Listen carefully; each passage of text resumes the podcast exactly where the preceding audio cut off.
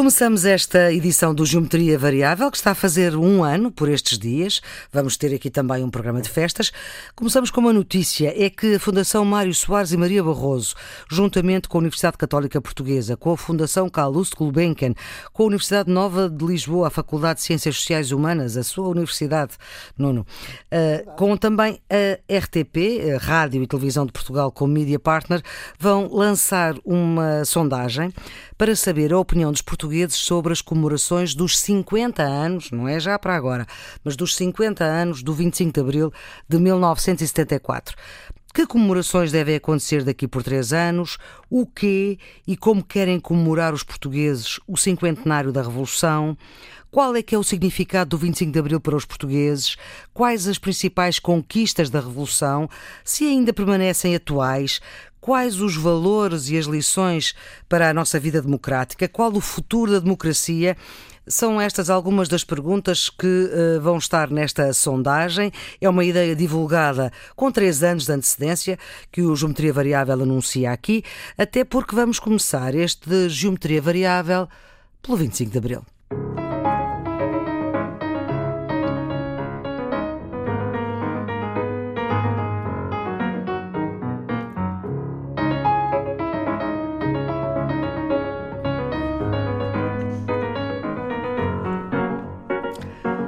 Geometria Variável, edição número 43. A produção é de Ana Fernandes, os cuidados de emissão de João Carrasco, residentes fixos Carlos Coelho e Nuno Severiano Teixeira e 47 anos depois do 25 de Abril. Pensamos que já tudo se disse, que já tudo se sabe, pois para uma das historiadoras que mais investigou esta época do 25 de Abril, o antes, o durante e o depois, a historiadora Maria Inácia Rezola, há ainda coisas que não se sabem. Não se sabe, por exemplo, porque eh, não há documentação a esse respeito, qual era o grau de conhecimento do regime sobre as operações que estavam em curso na preparação do 25 de Abril. E depois há várias ligações entre os homens que fizeram o 25 de Abril e, por exemplo, organizações político-partidárias que são muito pouco conhecidas. Hum. Temos uma vaga ideia, por exemplo, de relação entre vários dos que fizeram as operações do dia 25 de Abril e o Partido Socialista, mas sabemos que havia ligações com outros partidos que ainda não são conhecidas. Ah, então ainda há aí um campo de, de investigação. Há vários campos de investigação, este é um dos que eu acho fascinantes. Exatamente. E a possibilidade de, no regime, uh, haver algum conhecimento disto? Essa possibilidade é real? Uh, existiu? É, sem dúvida alguma. É, nós temos aí duas questões a Sim. considerar.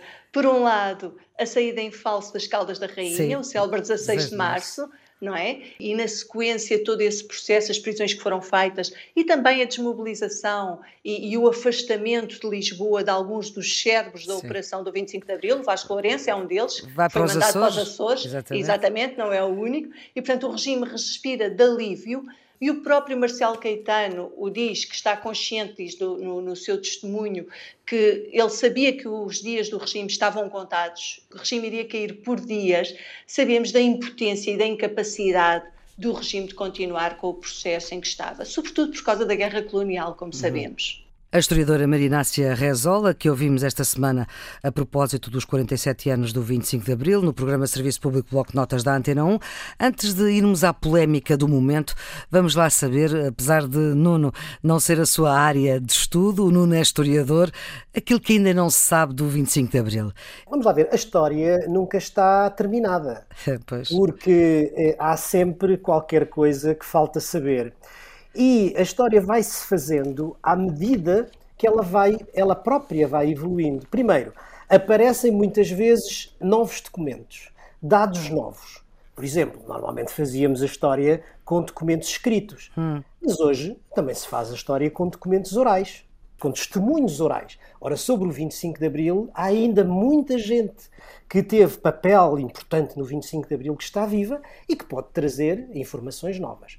E depois não são só documentos novos ou informações novas, são leituras novas sobre os documentos velhos ou as informações velhas. E estes dois pontos que a Marinácia Rezola aponta, a questão dos partidos, sabe-se do PS, enfim, sabe-se alguma coisa, mas dos outros partidos que existiam na altura eh, não se sabe. Não sei se em relação ao PCP não se sabe. Eu creio que em relação ao PCP há, apesar de tudo, uma informação e, sobretudo, há historiadores que têm trabalhado, o João Madeira é um deles, o, hum. o José Pacheco Pereira é outro, e que têm uma grande informação sobre isso. Agora, uma coisa que nós sabemos é que, certamente, do ponto de vista interno, depois do, do, golpe falhado, vamos dizer assim, depois do 16 de março, o regime tem um sinal e ficou alerta.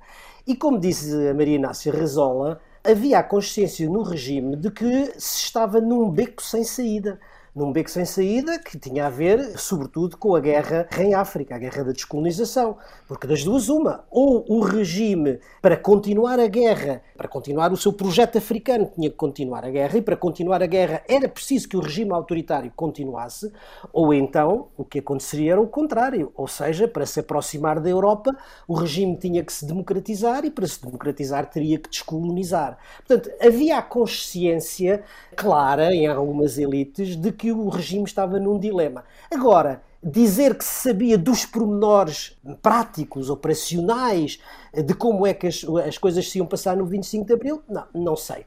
Por exemplo, uhum. sabemos, de fonte segura, que do ponto de vista internacional foi uma surpresa completa. Uma surpresa completa. As embaixadas em Lisboa não sabiam de nada. Mesmo a embaixada norte-americana, que normalmente era muito Sabe tudo, não é? E que sabia tudo, não é? E lembra-se que ainda aqui falámos há pouco tempo do golpe de Botelho Muniz, que estava perfeitamente consertado, era do conhecimento da embaixada americana. A embaixada americana não se, em Lisboa não sabia do 25 de Abril. Foi com grande surpresa que, enfim, que assistiu ao, ao eclodir do 25 de Abril. Mas, portanto, isto para dizer, há de facto muita coisa ainda para saber sobre o 25 de Abril e há eventualmente eventualmente perspectivas sobre o 25 de Abril que não se nos põem hoje, mas que se porão no futuro e que vão iluminar algumas áreas que nós desconhecemos. Nós celebramos os 47 anos da Revolução de 25 de Abril, mas convém também chamar a atenção que assinalamos 45 anos de vigência da Constituição da República Portuguesa. Uhum. E este 45º aniversário da Constituição, acho que também merecia uma referência nossa. Foi no dia 2 de abril. Praticamente todos os agentes políticos não viveram essa realidade. Se nós hoje olharmos para a Assembleia da República, a esmagadora maioria dos deputados já são pós 25 de abril, alguns até muito, muito depois. Só Jerónimo de Souza é que só viveu. Um, só há um deputado que é Jerónimo de Souza que é constituinte.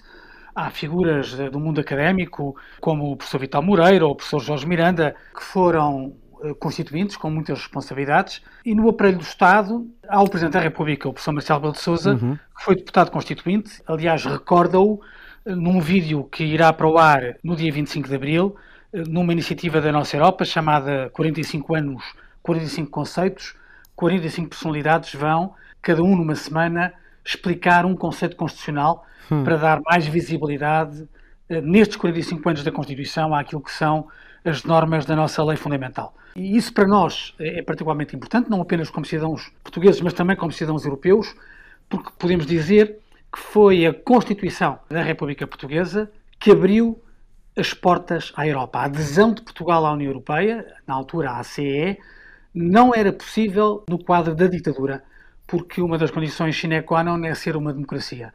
E foi o texto constitucional que abriu as portas à nossa adesão à Europa, de que hoje fruímos e de que hoje beneficiamos. É claro que a Constituição abre, mas é a primeira revisão da Constituição em 1982 que extingue o Conselho de Revolução hum. e que faz com que os militares regressem aos quartéis, que cria as condições políticas necessárias para a adesão à Comunidade Económica Europeia. Porque justamente uma das questões que estava enfim, em negociação por parte da comunidade europeia em relação a Portugal, do ponto de vista, digamos, das condições políticas, era justamente o fim da tutela militar sobre a democracia, que era o Conselho da Revolução. E isso consegue-se. É, a porta está aberta a partir de 76, mas só se concretiza com a revisão da Constituição e a Lei de Defesa Nacional em 1982. E para ser completamente rigoroso, as revisões de 92 e 97 adaptam, embora cirurgicamente, o texto constitucional a essa nova realidade das comunidades europeias e, finalmente, em 2005, fizemos uma alteração à Constituição para permitir um referendo sobre a Europa que, infelizmente, acabou por não acontecer em Portugal. Aí está uma das questões que foi prometida por quase todos e ninguém cumpriu. É verdade. Ora bem, há um ano, nas comemorações do 46 aniversário do 25 de Abril, foram umas comemorações eh, confinadas. A ideia de cantar a grândola à janela foi uma ideia que passou e que vingou. Viram-se muitos vídeos, sobretudo nas redes sociais, de muita gente a cantar a grândola à janela. E desta vez parece que são confinadas, mas ao ar livre, já que só pode ir quem avisou há um mês a Comissão das comemorações que podia ir. Todos concordaremos que o 25 de Abril é um património da democracia e deve ser um património de todos os portugueses. As comemorações devem ser para todos e não apenas para alguns. Esta polémica entre a Associação do 25 de Abril e alguns partidos não dá a melhor das imagens destas comemorações. Eu queria daqui saudar o LIVRE, que acho que fez uma proposta desapaixonada para tentar ser inclusivo, cedeu parte dos seus lugares à Iniciativa Liberal e ao Volte, que se queixaram que estavam a ser discriminados. O Volte, um, o Volte é um partido pan-europeu muito recente que ainda não concorreu a eleições em Portugal, que vai fazê-lo pela primeira vez agora. A, a questão de fundo é saber se nós olhamos para o 25 de Abril e para as suas comemorações com o ângulo de que isto é propriedade de alguns ou com o ângulo de que é património de todos. E eu acho que aquilo que faz sentido numa democracia é dizer que estas conquistas democráticas são património de todos. E, portanto, tudo o que são iniciativas exclusivas, isto é, que excluem pessoas, que excluem organizações, dão uma má imagem daquilo que devia ser um património de todos. Eu achei que o ano passado a ideia de cantar a grândola à janela foi uma ideia muito bonita, que funcionou muito bem e que não seria mal que continuasse. Uh, Fica já aqui este, a sugestão.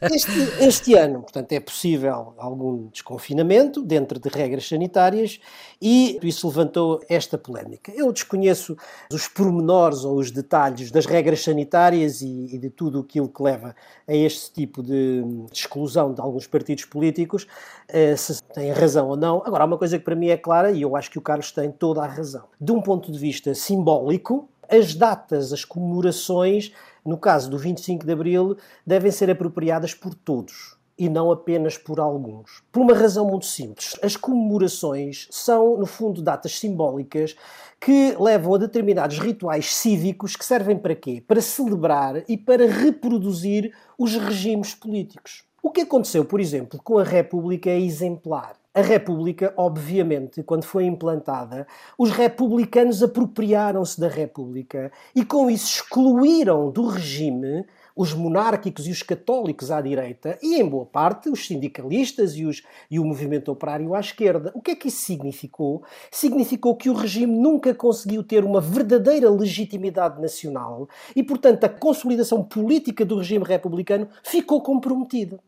Qual é a grande diferença do 25 de Abril? A diferença do 25 de Abril é que, obviamente, ele é feito por, por quem era contra o regime anterior, mas sendo uma democracia, não pode ser apenas apropriado pela esquerda, neste caso, ele pode ser apropriado por todos os portugueses, porque todos os portugueses se podem e devem rever na democracia. É por isso que eu acho que gestos que excluam parte da população parte dos cidadãos portugueses das comemorações do 25 de Abril são um erro. E acho que daqui para a frente devemos ter o cuidado não de proibir, mas sim de integrar. E mesmo que haja limitações, mesmo que haja condições de qualquer natureza, neste caso são sanitárias, mas podem ser outras, devemos ter a preocupação de que haja representatividade de todos os portugueses para que todos nos sintamos integrados e, no, e que todos nos possamos rever na democracia que o 25 de Abril abriu.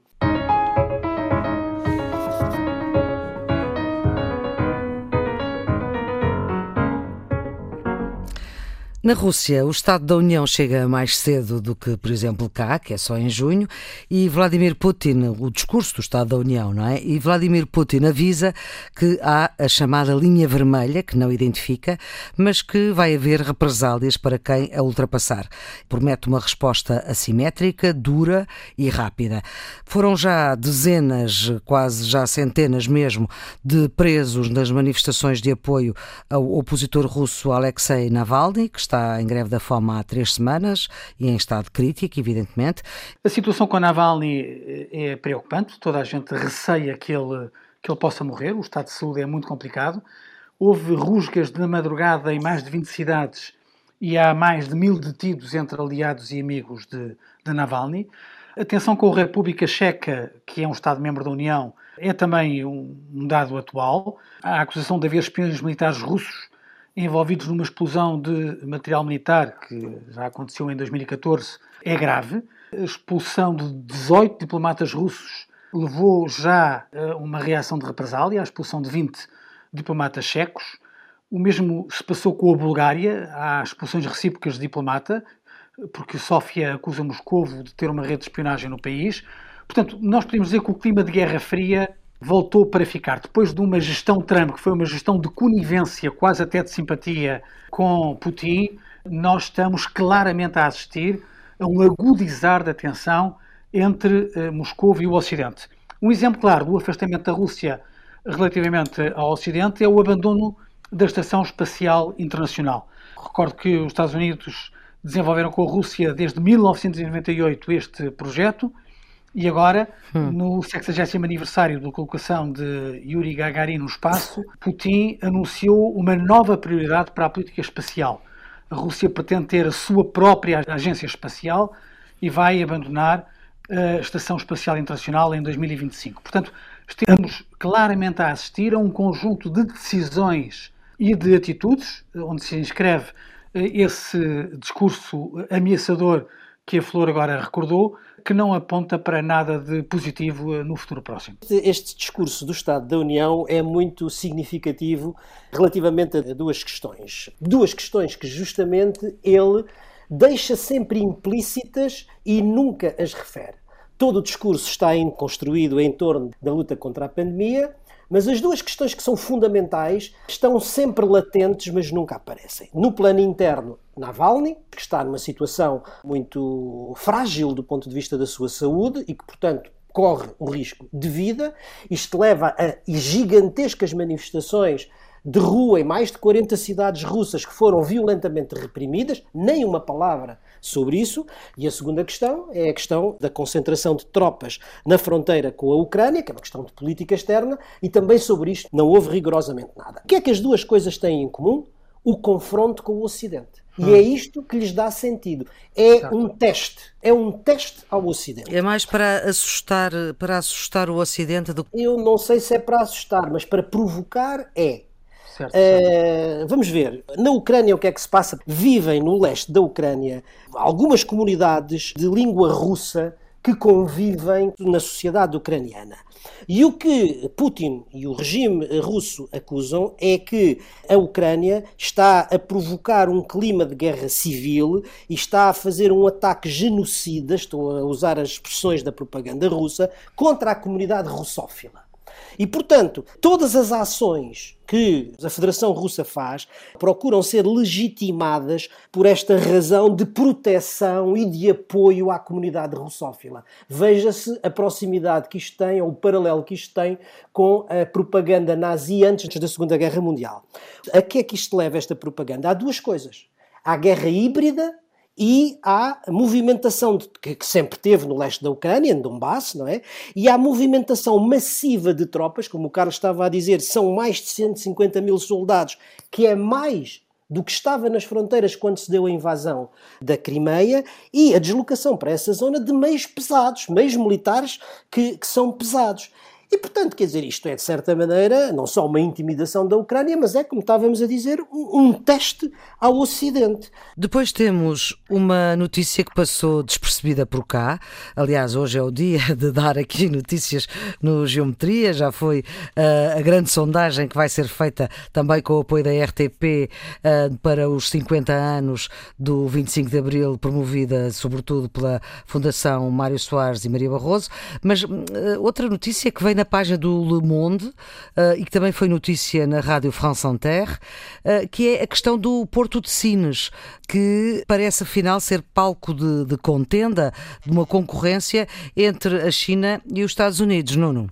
Também li essa notícia no Monde e, e também conversei com a France Inter E é preciso perceber o seguinte: o, Porto de Sines, que é um porto de águas profundas, é um porto a todos os títulos estratégico e cada vez mais eh, esse valor estratégico se acentua.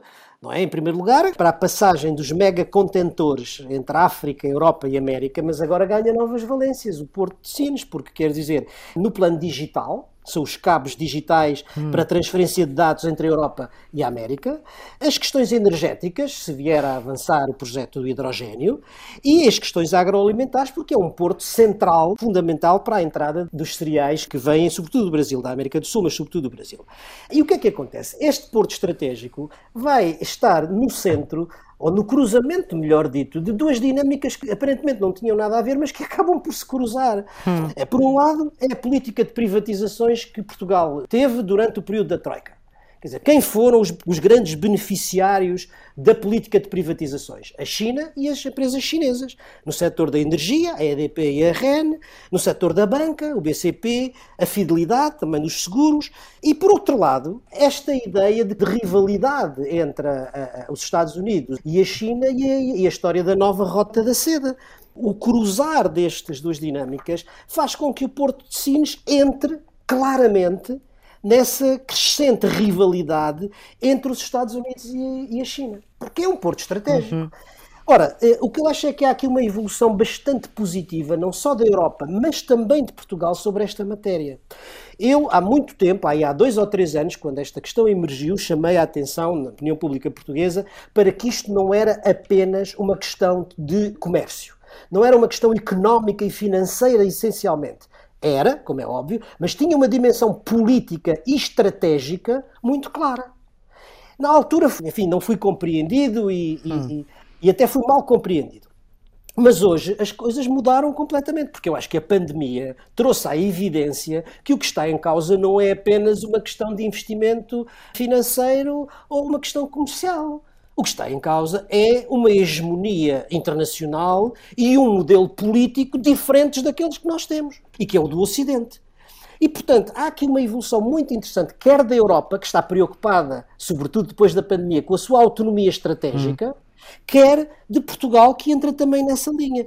E depois de uma abertura total e completa relativamente à China, eu acho que há sinais de que essa abertura começa a ser mitigada ou pelo menos equilibrada com outros atores de natureza ocidental, nomeadamente os Estados Unidos da América. Veja-se a evolução relativamente ao mercado do 5G e veja-se o facto da abertura a outros players que não são a China, nomeadamente os Estados Unidos, relativamente ao Porto de Sines. E eu acho que isto é uma boa notícia. Concordo com o Nuno que há aqui uma dimensão geoestratégica. Portanto, eh, tem toda a razão quando assinala que isto não é apenas uma questão comercial e, e quando uh, sublinha o valor estratégico também do Porto de Sines como porto de águas profundas. Agora, aparentemente a situação está ultrapassada para já por força da evolução dos procedimentos, porque há procedimentos legais para cumprir. A verdade é que a concessão do novo terminal do Porto de Sines, que é um investimento uhum. estimado em mais de 640 milhões de euros e que permitiria ou permitirá a criação de mais de 1.350 postos de trabalho. Era um concurso que se previa terminar em junho do ano passado, em junho de 2020. Por causa da pandemia, foi adiado para abril de 2021 e a verdade é que nenhum interessado apresentou propostas. Portanto, o concurso ficou deserto. Se for lançado já o novo concurso, não é evidente, mas se for lançado já, o novo terminal só deve estar concluído entre 2026 e 2027. E vamos ver o que é que, o que, é que isto vai dar.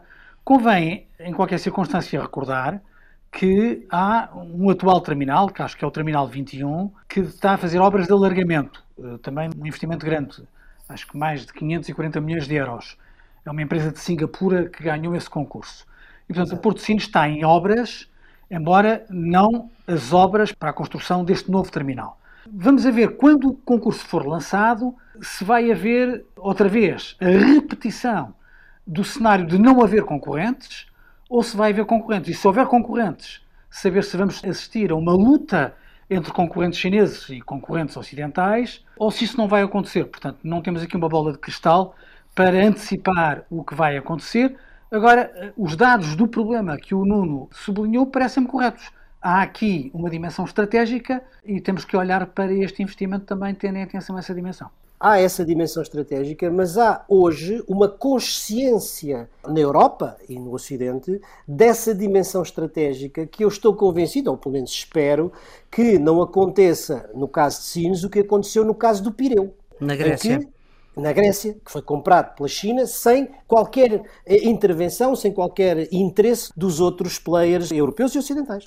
Já agora dou-vos conta que há cerca de um mês houve uma, uma reunião online, um seminário, que juntou mais de uma centena de representantes de cooperativas agrícolas e de associações setoriais portuguesas e brasileiras.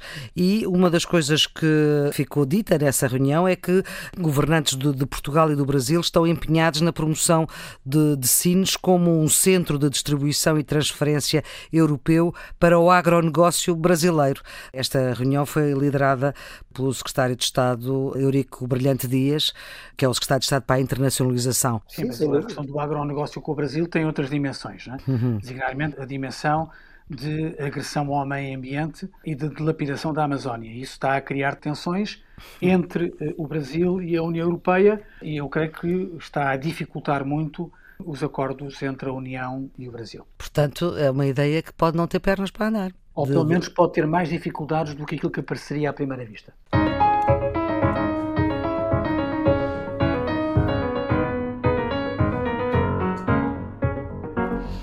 Ora bem, a questão da Irlanda do Norte é um tema que tem estado agendado e que tem caído da nossa agenda aqui do Geometria Variável. De novo, confrontos entre nacionalistas, aqueles que querem a união com a República da Irlanda, e os legalistas que defendem a permanência da Irlanda do Norte no Reino Unido. Confrontos que aconteceram no assinalar dos 23 anos dos acordos de Sexta-feira Santa. Agora a questão, neste momento, é saber se a Irlanda do Norte se mantém no Reino Unido como quer Boris Johnson, que, entretanto, também já prometeu acabar com as barreiras comerciais internas. Isto é o efeito do Brexit? É também o efeito do Brexit. Vamos cá ver. Eh, quatro pontos de situação. Primeiro, quando se celebrou o Brexit, houve a preocupação de salvaguardar os acordos de Sexta-feira Santa, isto é, a garantia da livre circulação de mercadorias entre a República da Irlanda e a Irlanda do Norte. Esse foi um compromisso que todos disseram que queriam respeitar. Isso significa que, na prática, há uma fronteira no mar da Irlanda entre a Irlanda do Norte e o Reino Unido. O que é verdade é que isso comporta um conjunto de obrigações para o governo britânico, para o governo de Londres, que não estão a ser executadas convenientemente. Isso tem estado na origem das tensões. Em terceiro lugar, convém recordar que 56% dos eleitores da Irlanda do Norte votou contra o Brexit. Hum. E em quarto e último lugar, um estudo da BBC desta semana indica que a maioria dos irlandeses acredita que a Irlanda deve se reunificar no prazo de 25 anos. Essa percentagem é de 54% nos irlandeses da República da Irlanda e 51% dos norte-irlandeses, portanto, em qualquer circunstância, em ambos os lugares, a mais maioria. de metade querem a reunificação eh, da Irlanda. E significa deixarem o Reino Unido. Isso significa deixarem o Reino Unido, como é evidente, e poderem estar na União Europeia da Europa, eh, como a maior parte Quer. da população, 56% dos norte-irlandeses queriam. Olha, este caldo levou a um aumento da violência. Essa violência, com protestos desde 29 de março, já feriram dezenas de cidadãos e polícias. Há, sobretudo, jovens envolvidos nos desacatos. E a ideia é de que se tem de pôr cobro a essa violência. Só se pode pôr cobrar essa violência com maior diálogo entre Londres e Dublin. Dublin já propôs esse diálogo. Boris Johnson parece estar mais reticente e, para ser sincero, a União Europeia, que eu acho que já devia ter tido uma palavra mais firme sobre esta matéria, tem estado mais ou menos em silêncio. Está à volta das isto, vacinas e da AstraZeneca. Isto, isto só prova que tinham razão aqueles que disseram que o Brexit podia pôr em risco a paz que se vive na Irlanda desde os acordos de Sexta-feira Santa. Há 23 anos, se, não é? Há 23 anos. E vamos a ver se a situação não se complica ainda mais, espero bem que não. O Carlos tem razão na forma como colocou a coisa. Acho que há um movimento de curto prazo e há um movimento de longo prazo. No movimento de curto prazo, o que é que há? Há os tumultos que já provocaram vítimas, como o Carlos acaba de dizer, e que têm a ver diretamente com a percepção que na Irlanda do Norte se tem de que aquilo que ficou acordado no Brexit não está a ser rigorosamente cumprido relativamente à fronteira. E, portanto, isso está a criar esse, esse mal-estar e a provocar esses tumultos que vêm, enfim, nesse caldo de cultura que é conhecido na Irlanda. É necessário para que o acordo de Sexta-feira Santa não seja posto em causa, que haja abertura e efetivamente diálogo entre Londres e Dublin, mas mais do que isso. Porque há aqui um terceiro elemento que o Carlos estava a referir, que é a União Europeia, que também precisa de ter uma palavra nessa matéria, porque o acordo do Brexit é feito, obviamente, entre o Reino Unido e a União Europeia. Portanto, há três atores, três players que precisam de se sentar à mesa e de encontrar uma solução que possa, a curto prazo, acalmar os ânimos na Irlanda do Norte. Segunda questão é o movimento de longo prazo que essa sondagem da BBC indica e que é tendencialmente a vontade da Irlanda do Norte de se reunificar com a República da uhum. Irlanda. Isto é muito interessante porque acontece ao mesmo tempo que idênticas sondagens dão uma mudança da percepção da opinião pública na Escócia a favor da independência. Uhum. Certo, e, portanto, isto, e portanto, é... também a, a quererem se separar do Reino Unido. E, exatamente. Daqui a pouco o Reino Unido fica só Inglaterra e Gales. Fica desunido. Fica desunido, claro. E, e, portanto, digamos, quer queiramos, quer não, isto não são movimentos para curto prazo, mas, claro. mas, enfim, as tendências existem e é preciso ter muita atenção porque, obviamente, quer do lado da Irlanda, quer do lado da Escócia, há movimentos, enfim, de separação e isso naturalmente tem consequências. O James Bond, Sean Connery, já não vai ver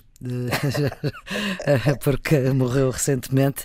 Aliás, também notícia destes dias é o facto de o Sinn Féin, um dos partidos da Irlanda do Norte, ter pedido desculpa pelo atentado que matou Lord Mountbatten, o último vice-rei da Índia, que era tio do príncipe Felipe, marido de Isabel II. Todos ficamos eh, nesta semana com aquela fotografia da rainha toda de preto sozinha nas Ezequias do Príncipe Felipe.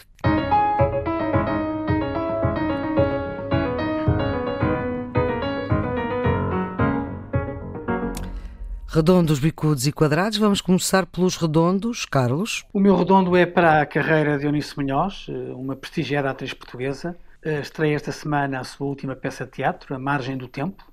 Contracena com a neta, Lídia, de 30 anos, como que numa passagem de testemunho com 92 anos, abandona os palcos com uma carreira de 80 anos. É uma figura maior da nossa arte e da nossa cultura. O meu redondo vai para, que eu acho que é excelente notícia para a Europa e para Portugal. A rejeição pelo Tribunal Constitucional Alemão do recurso apresentado por um conjunto de cidadãos da extrema-direita para travar a bazuca europeia. É uma decisão que fez, creio eu, respirar todos na Europa de alívio e uh, tem um duplo redondo é que Portugal foi o primeiro país a entregar em Bruxelas a versão final do plano de recuperação e resiliência. São duas boas notícias. Vamos para os bicudos, Nuno? O meu bicudo vai para o relatório da Human Rights Watch, publicado esta semana e que mostra que, de uma forma sistemática, a China está a cometer crimes contra a humanidade contra as minorias muçulmanas no país os uíguros, em primeiro lugar, mas também outras minorias muçulmanas. O meu bicudo vai para a Superliga Europeia de Futebol, foi o tema quente da semana. Nasceu de uma iniciativa de 12 clubes europeus com grande poder económico, queriam formar uma competição reservada a eles próprios, em concorrência com a Liga dos Campeões da UEFA. A ideia parece ter morrido antes de ter nascido, porque serão quase todos os clubes proponentes. Só ficaram os dois espanhóis, não é? Seria uma iniciativa que resultaria numa competição que, em lugar de promover o mérito esportivo, queria valorizar o poder económico. Paralelamente, renasce o debate sobre a regulação do futebol, que não pode ser um mundo à margem da sociedade. Mas como uma polémica uh, começou numa, numa semana e na mesma semana se esfumou. Vamos ver se esfumou, quer dizer, para já, para já esfumou-se. Quadrados, Nuno. Quadrado vai para a TAP. Apesar da redução das despesas e do apoio como o layoff, que transferiu para o Estado alguns dos encargos da empresa, a TAP apresentou esta semana um prejuízo de 1.230 milhões de euros. Se se considera fundamental que Portugal tenha uma companhia de bandeira, não deixa de preocupar eh, o plano de recuperação que é absolutamente necessário e que é importante que tenha sucesso. O meu quadrado é para a condenação de Derek Chauvin, o polícia norte-americano que matou George Floyd em 25 de maio de 2020. Em menos de um ano foi formulada a acusação e foi condenado por um júri por unanimidade pela prática de três crimes.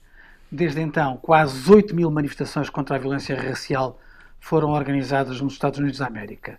É verdade que o sistema judicial norte-americano é diferente do hum. nosso, mas é de sublinhar a velocidade com que um caso destes foi julgado e resultou numa condenação. Agora, o mais difícil está para fazer, como disse Biden, a vice-presidente Kamala Harris e também eh, o antigo presidente eh, Obama. É a reforma da polícia norte-americana para acabar com a cultura de impunidade. Vamos para as pistas deste fim de semana, Nuno? Vai para quem quiser saber mais sobre o 25 de Abril e a transição para a democracia em Portugal. Uhum. É um livro comemorativo do dia. O livro chama-se Conselho da Revolução, 1975-1982, uma biografia, e é um trabalho original sobre os arquivos do próprio Conselho da Revolução. É da autoria de dois historiadores, o David Castanho e a Maria Inácia Rezola. É, precisamente, é, das edições como acabamos. 70, e é de facto um livro a não perder para quem quiser perceber não só o processo do 25 de Abril, mas todo o processo da transição e da consolidação da democracia em Portugal. A minha pista vai para a presença portuguesa em www.nossaeuropa.eu. Há uma secção chamada PPUE, Presidência Portuguesa da União uhum. Europeia. Podemos encontrar um vídeo de Lenovo Beleza a explicar o que é ser Presidente do Conselho da União Europeia. Três pequenos filmes a explicar as três presidências anteriores que Portugal exerceu e três testemunhos, o de Vitor Martins sobre a presença de Cavaco Silva, de Nuno Severino Teixeira sobre a presença de António Guterres e do Manuel Lobo Antunes sob a presidência de José Sócrates. Tudo em noceropa.eu.